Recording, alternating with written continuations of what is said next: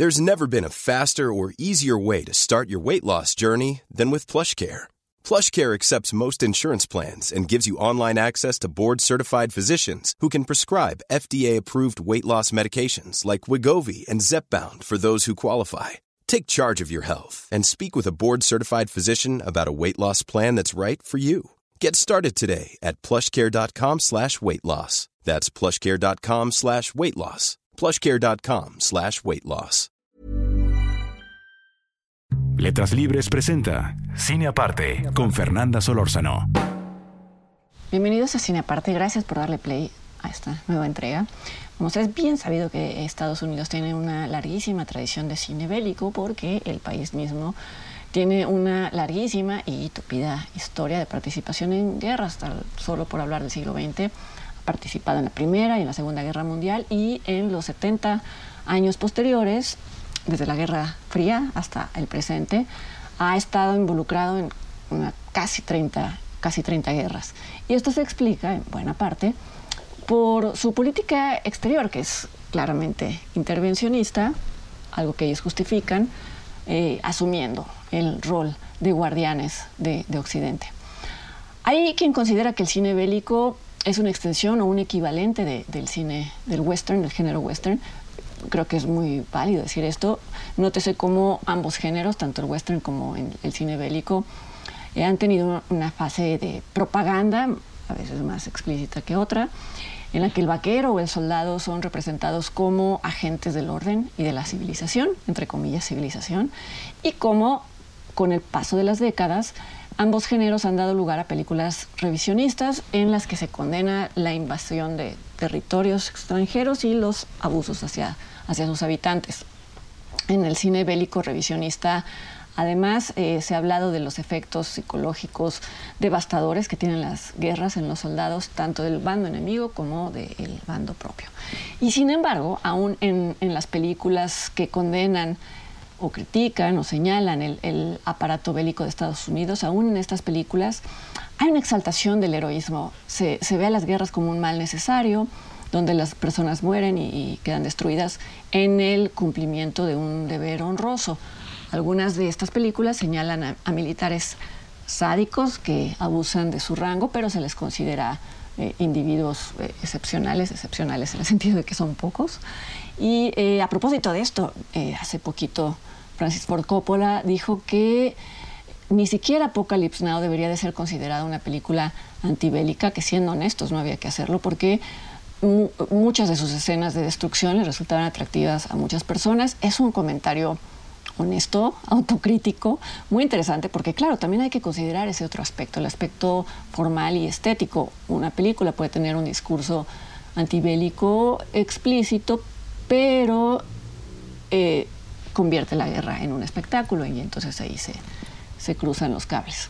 Bueno, la intención de este, de este prólogo un poquito largo es simplemente eso, subrayar que aún las películas bélicas estadounidenses más críticas, aún en ellas hay un patriotismo de fondo que es muy apreciado por los ciudadanos de ese país, por lo tanto por, por sus audiencias, porque es parte central de su mito fundacional, la creencia de que los, el fin justifica los medios y la creencia de que el sistema de justicia americana, de justicia estadounidense, es, es íntegro y es transparente. Y es este telón de fondo el que permite ver que una película como The Mauritanian o El Mauritano de Kevin McDonald's sea tan atípica y sea tan subversiva dentro de esta tradición. Y también explica que haya sido tan ninguneada en Estados Unidos. El Mauritano narra la historia basada en hechos reales de un hombre llamado Muhammedou Oud-Slahi es el mauritano del título, quien sin un cargo formal y sin un juicio previo fue enviado al campo de detención de, Guantánamo, que este campo empezó a operar en el 2006. Sigue operando, Biden dijo que lo iba a cerrar, pero hasta el momento simplemente se, transfirieron los prisioneros de una unidad a otra, pero dentro de la bahía, en fin. Eh, volviendo al, trama, a la trama de la película, la historia en sí misma comienza cuando una abogada estadounidense llamada Nancy Hollander toma eh, la defensa de Slagy con el fin de, llevarla a, tribunales.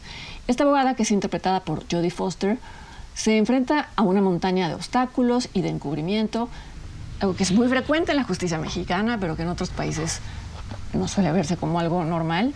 Y en la revisión del caso de Slahi también participa un fiscal militar interpretado por Benedict Cumberbatch, que en un principio se muestra escéptico, un tanto cínico, pero poco a poco descubre las formas no ortodoxas que tienen los militares en Guantánamo para obtener evidencia, entre comillas, de culpabilidad de, los detenidos y así justificar la existencia del campo, bueno, digo, formas no ortodoxas como un eufemismo para hablar de, de tortura, por supuesto.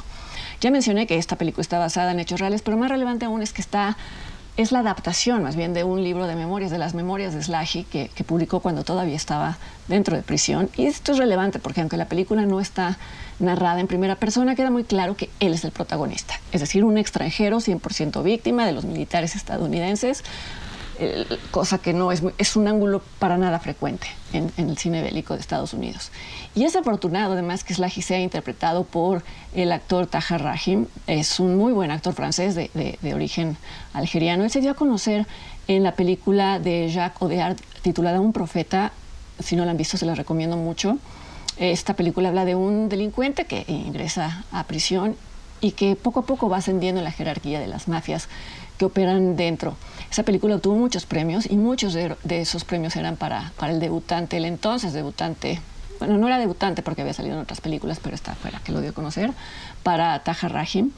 Y tanto en esa película como en El Mauritano, él es una pieza central, su interpretación es una pieza central tanto el peso de su personaje como su muy buen trabajo consiguen que los personajes de Foster y de Cumberbatch no se roben la película, no sería culpa de ellos, por supuesto, sino del guion, y no la conviertan en la historia o en una historia más de estadounidenses que hacen lo correcto y que terminan siendo los héroes.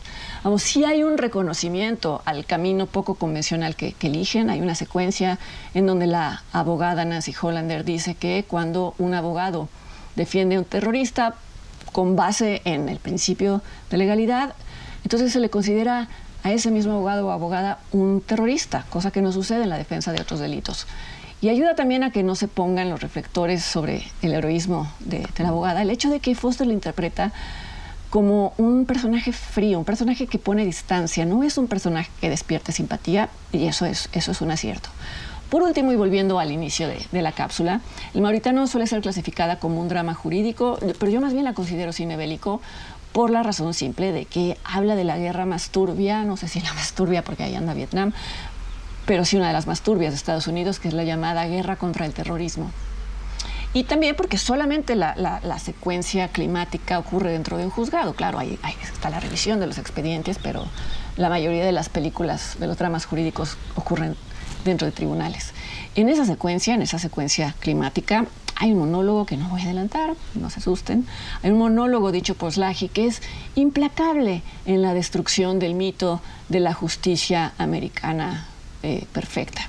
Y por extensión también va a contracorriente del discurso pro Estados Unidos de otras películas bélicas de ese país. No habla este discurso, no habla de manzanas podridas, que es como llamó el gobierno de Estados Unidos a los militares que abusaron de su poder en, Abu Ghraib, sino que habla del sistema completo y de la falsedad de esa marca conocida como América. Y luego viene un prólogo, un prólogo que no deja títere con cabeza. Si bien la guerra contra el terror la emprendieron los, republicanos, en este prólogo se señala la administración de, Barack Obama como la responsable de que Slahi pasara casi una década extra innecesariamente encarcelado, injustamente encarcelado. Como decía en un tuit hace, hace unas semanas, hace unos días más bien, esta última probablemente sea la razón de que la película haya sido olímpicamente ignorada en los Oscars, porque como bien se sabe, la Academia de Artes y Ciencias Cinematográficas de Estados Unidos es un bastión demócrata, para que luego no se diga que no hay criterios políticos en la nominación de películas. El Mauritano puede verse en Cinepolis Click, puede verse también en iTunes y yo estoy aquí o voy a estar aquí la siguiente semana, espero que me acompañen en lo que será la siguiente entrega de Cine Aparte. Hasta entonces.